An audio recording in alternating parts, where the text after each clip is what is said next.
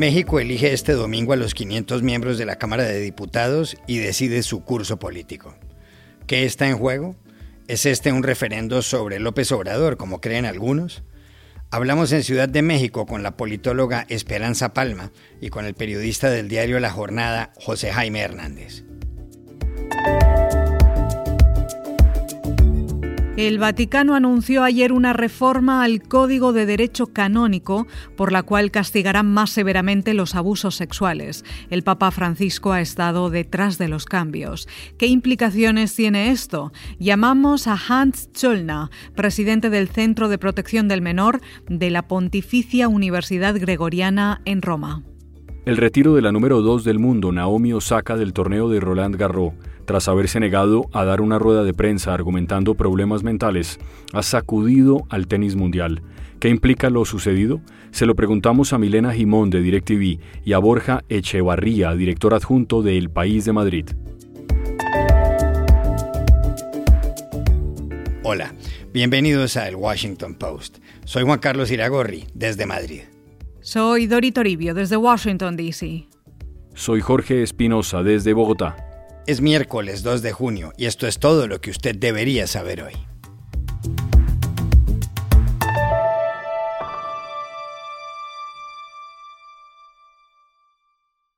Los mexicanos deciden este domingo el curso político de su país. Ese día están convocados a las urnas para elegir a los 500 integrantes de la Cámara de Diputados. La Cámara y el Senado conforman el Congreso de la Unión. Actualmente, el Movimiento Regeneración Nacional, Morena, que es el partido político del presidente Andrés Manuel López Obrador, tiene mayoría absoluta en la Cámara. Ocupa 256 escaños. Le sigue el conservador Partido de Acción Nacional, el PAN, con 77. El PRI, es decir, el Partido Revolucionario Institucional, sigue más abajo en la lista con 48 curules. El PRI gobernó México durante 70 años, desde 1930, cuando llegó al poder Pascual Ortiz Rubio, hasta el año 2000, cuando terminó el periodo de Ernesto Cedillo. En los comicios también serán elegidos los miembros de 30 de las 32 asambleas estatales, así como 15 gobernadores. Todo tendrá lugar seis meses antes de que López Obrador llegue a la mitad de su gobierno el próximo 1 de diciembre. Su aprobación es del 57%, según una reciente encuesta publicada por El Financiero. ¿Qué está en juego en las elecciones? Se lo preguntamos ayer en Ciudad de México a Esperanza Palma, profesora de la Universidad Autónoma Metropolitana y quien forma parte de la red de politólogas. Yo creo que en estas elecciones hay dos grandes temas que están en juego. Por un lado es el proyecto de la cuarta transformación eh, en relación al impulso de los programas sociales, la reforma energética y un conjunto de medidas de austeridad eh, eh, con el objetivo de combatir la corrupción, que ha sido uno de los temas prioritarios del presidente López Obrador y, de todo el movimiento de la, de la 4T.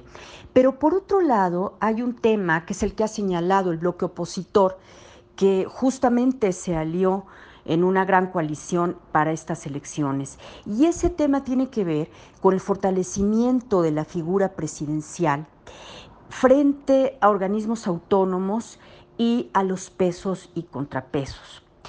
Y en algún sentido el bloque opositor tiene razón. O sea, el presidente se ha confrontado con la autoridad electoral eh, en este proceso, ha intervenido de distintas formas en los procesos electorales locales, por ejemplo, tratando de descalificar a algunos candidatos, como ocurrió en Nuevo León, pero también ha intentado intervenir en la Suprema Corte de Justicia.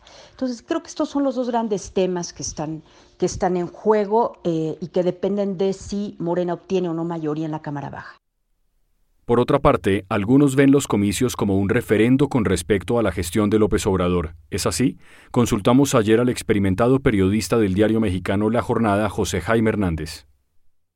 En estricto sentido, este no es un referéndum a favor o en contra de López Obrador, que es lo que la oposición que congrega, que reúne al PRI, al PAN y al PRD quieren hacer pensar. ¿Por qué? Porque entre los tres están convencidos de sí eh, de que si refrenda Morena la mayoría en la Cámara de Representantes no podrán frenar los cambios que impulsa el presidente Andrés Manuel López Obrador y sobre todo no podrán meterle mano al presupuesto que eh, legisla la Cámara de Representantes. Así es que el próximo 6 de junio, si tú le preguntas a la gente que te vende tortillas, a la gente que eh, se traslada en transporte público todos los días, a la gente que, gasta, que gana el salario mínimo y a la gente que eh, se ha sentido excluida, en estas elecciones del próximo 6 de junio lo que está en juego es el modelo político y económico que los ha mantenido boca abajo durante las últimas cuatro décadas. Yo sé que suena a discurso panfletario, pero eso es la verdad. Y yo creo que la oposición se ha equivocado por eso mismo en presentar estas elecciones como un, un referéndum a favor y en contra de López Obrador. Y creo que esto habla del profundo desconocimiento del PRI y el PAN con la nueva realidad política de México, con el tipo de política que se tiene que practicar en este país cuando millones de jóvenes, millones de jóvenes que han dejado de creer en la clase política, buscan no a un Mesías, como dice la revista The Economist, sino a un líder político que ha sido capaz de entender su dolor y su frustración y su exclusión. Así es que yo creo que no es un referéndum en sí, pero en cierto sentido sí que lo es.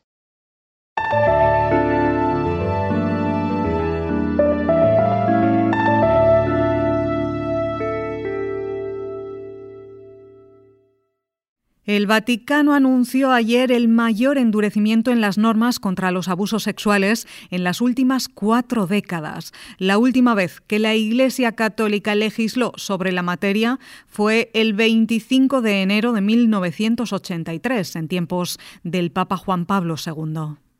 Uno de los cambios más profundos tiene que ver con la pederastia, que será considerada ahora como un delito contra la dignidad humana.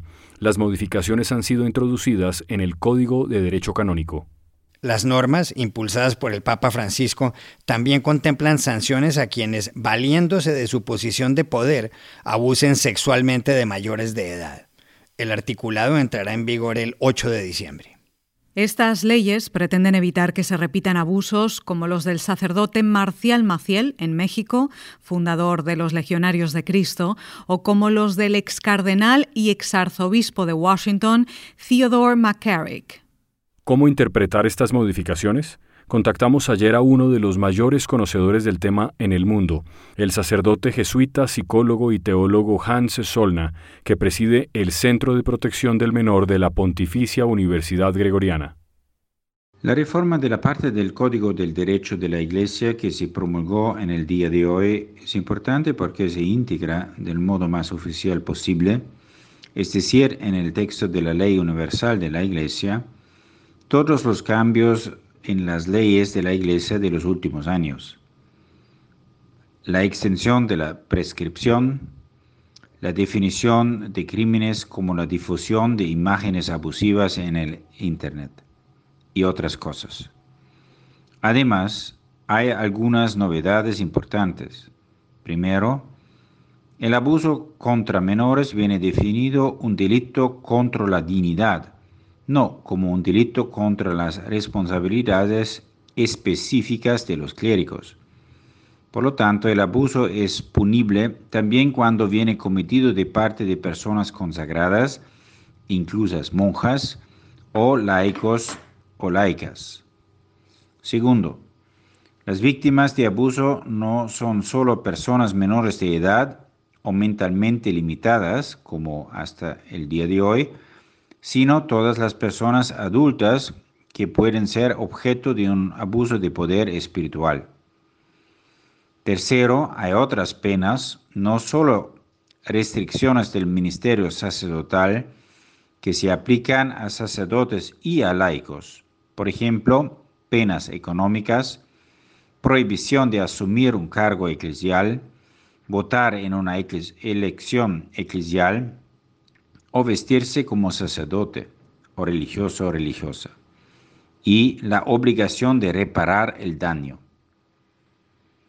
Creo sea un paso importante adelante, creo también que seguirán otros.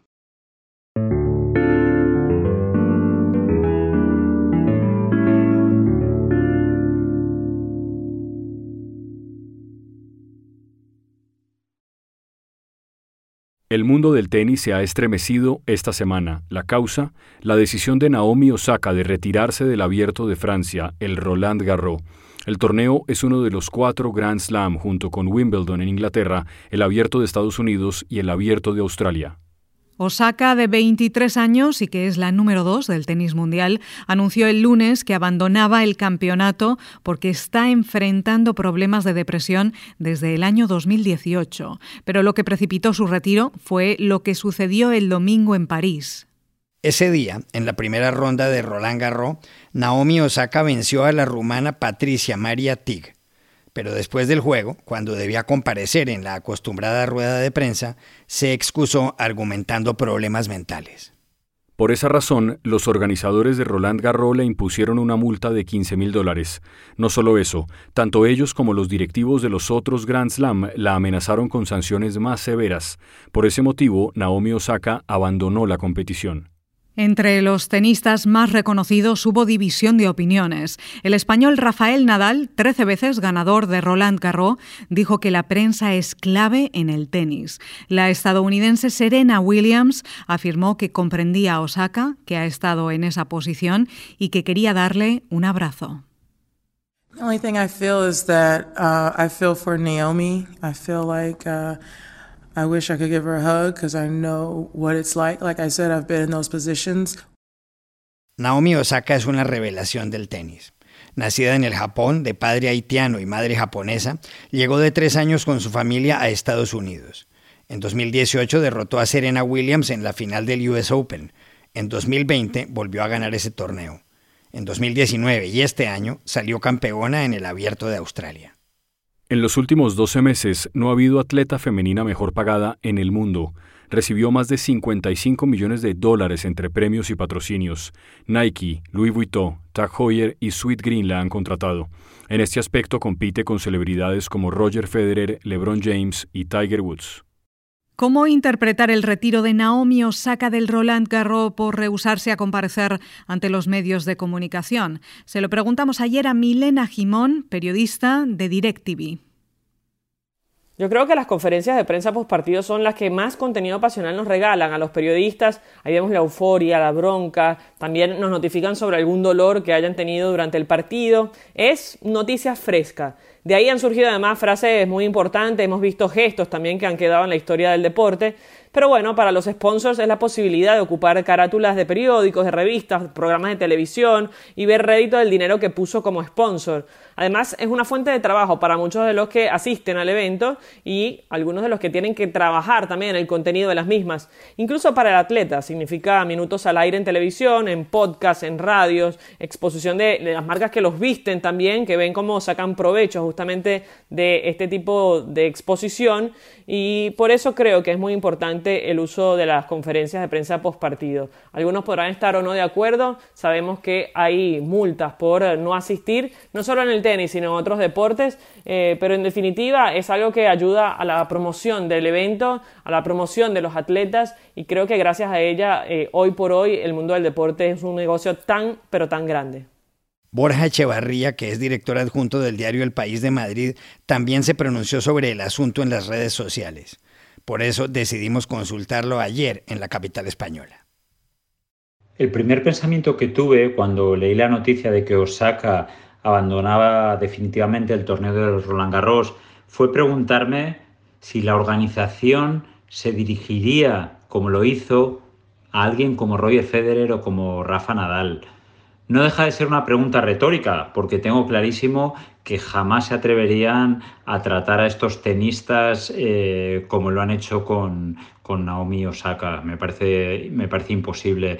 Eh, Osaka es joven, tiene 23 años, es mujer, es mitad haitiana, mitad japonesa, no forma parte del establishment del mundo del tenis su comportamiento, y lo ha demostrado varias, varias veces ya, eh, está, está fuera de esos parámetros tradicionales. Ella durante el último US Open en Nueva York eh, aparecía en cada partido con una mascarilla eh, en alusión a Black Lives Matter y ha sido igual de vocal con otros asuntos. Es cada vez más raro ver a deportistas de élite que se salen de, de los patrones impolutos que marcan los managers y que marcan las organizaciones. Creo que Roland Garros ha mostrado una falta de empatía considerable en un tema como es la salud mental, que es un tema muy delicado que afecta a muchísimos deportistas jóvenes eh, y, hay que recordar que a Naomi Osaka eh, Primero anuncian que la van a sancionar, algo que me parece legítimo porque las normas así lo establecen si no comparece ante la prensa, pero el problema es el tono que utiliza después el torneo, amenazándola con expulsarla definitivamente si ella se mantenía. Y eso me parece totalmente de una falta de proporción y de empatía considerable.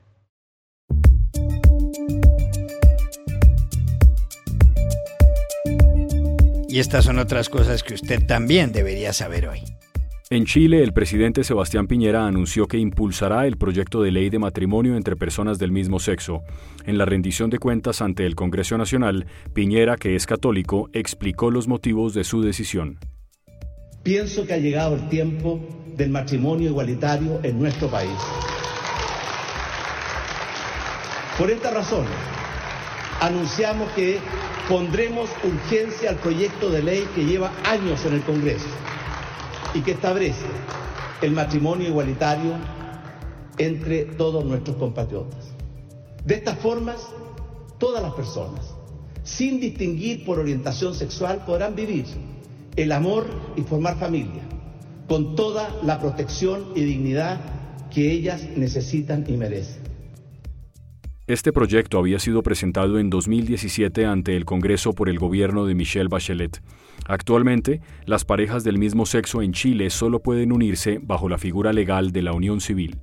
El presidente de Estados Unidos, Joe Biden, visitó ayer el estado de Oklahoma para conmemorar los 100 años de la masacre de Tulsa. Ningún mandatario en ejercicio había acudido a un aniversario de la matanza que costó la vida a 300 afroamericanos en Greenwood, un próspero barrio conocido entonces como el Wall Street Negro, que fue arrasado por una turba de blancos. Biden habló de las víctimas olvidadas y de la importancia de aceptar el lado oscuro de la historia. Compatriotas estadounidenses, esto no fueron unos disturbios, esto fue una masacre, dijo. My fellow Americans, this was not a riot. This was a massacre.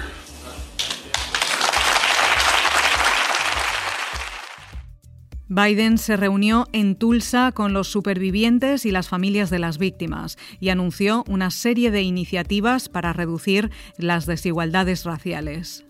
El nuevo director técnico del Real Madrid es Carlo Ancelotti. El italiano de 61 años reemplaza al francés Zinedine Zidane, que renunció la semana pasada tras no conseguir ningún título esta temporada. Ancelotti había entrenado al Madrid entre 2013 y 2015. Ganó cuatro títulos, entre ellos la Champions League y una Copa del Rey. Ha sido el entrenador con más victorias en el equipo blanco en sus primeros 100 partidos, 78.